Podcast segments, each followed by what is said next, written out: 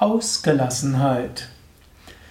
Ausgelassenheit ist auch eine wichtige Tugend, die auch als Gegenpol dienen kann zur Selbstkontrolle und zur Selbstmeisterung, zur ja, Gemütsruhe.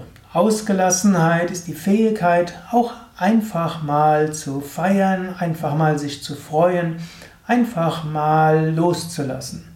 Das ist etwas, was zum Beispiel Menschen am Fußball zuschauen so lieben. Man kann einfach alle Hemmungen loslassen, man kann sich freuen, man kann sich ärgern, man kann schimpfen, man kann laut schreien und so weiter.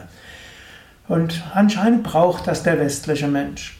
Und es ist ja auch etwas Gutes. Du hast mich ja schon öfters äh, Vorträge geben hören, wenn du mich schon Vorträge hast hören geben, über wie wichtig es ist, Gemütsruhe zu haben, Ausgeglichenheit, Gelassenheit, auch Selbstkontrolle, auch Bodenständigkeit. Das sind wichtige Eigenschaften. Aber manchmal ist es auch gut, Ausge Ausgelassenheit zu üben, ausgelassen zu sein, sich einfach zu freuen, sich einfach äh, gehen zu lassen, einfach äh, sich berühren zu lassen.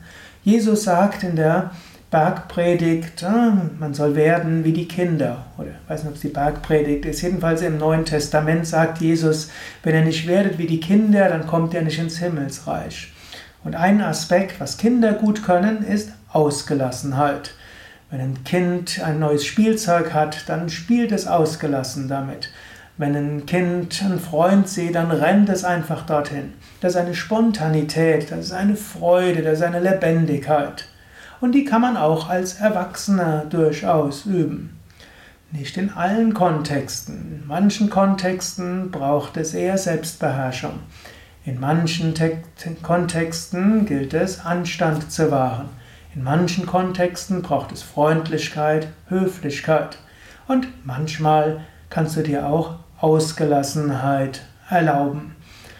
Und äh, wenn du selbst nicht so viel Ausgelassenheit übst, dann überlege, ob du das vielleicht dir irgendwie erlauben kannst. Einfach mal hüpfen oder springen, einfach mal einen Freudensprung machen, mal wild zu gestikulieren. Es muss ja auch nicht unbedingt jemand da sein.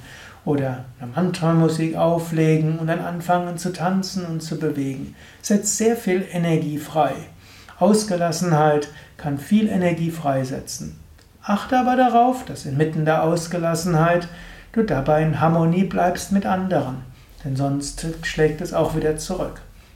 Aber dann ist es auch nicht mal ausgelassen, wenn du daran denken musst. Alles nicht so einfach. Menschsein ist nicht so einfach.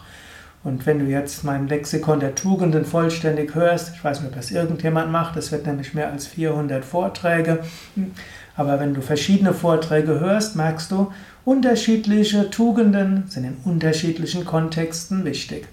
Und für den einen ist die eine Tugend wichtig, für den anderen ist die andere Tugend wichtig.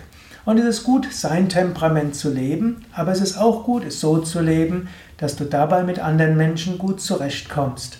Und so braucht oft der eine Pol den anderen Pol, damit äh, es gut in Harmonie ist und dein Leben voller Freude und Erfolg ist. Ja, lass mich wissen, was du von Ausgelassenheit hältst, ob du vielleicht wunderbare Erfahrungen hattest, wo du dir es mal erlaubt hast, richtig ausgelassen zu sein, ausgelassen dich zu freuen und zu feiern. Schreib einen Kommentar auf YouTube, auf iTunes, im Yoga Psychologie Podcast oder wo auch immer du das ja, hörst oder siehst. Dieses ja auch ein Teil des Antidepressions Podcasts. Ist tatsächlich auch hilfreich, um Depressionen oder Niedergeschlagenheit vorzubeugen auch mal ausgelassen zu sein. Ausgelassenheit ist wie ein, ja, eine Vorbeugemaßnahme, um gar nicht zu viel in trübe Stimmung zu kommen oder wenn du in trüber Stimmung bist, da auch wieder gut rauszukommen.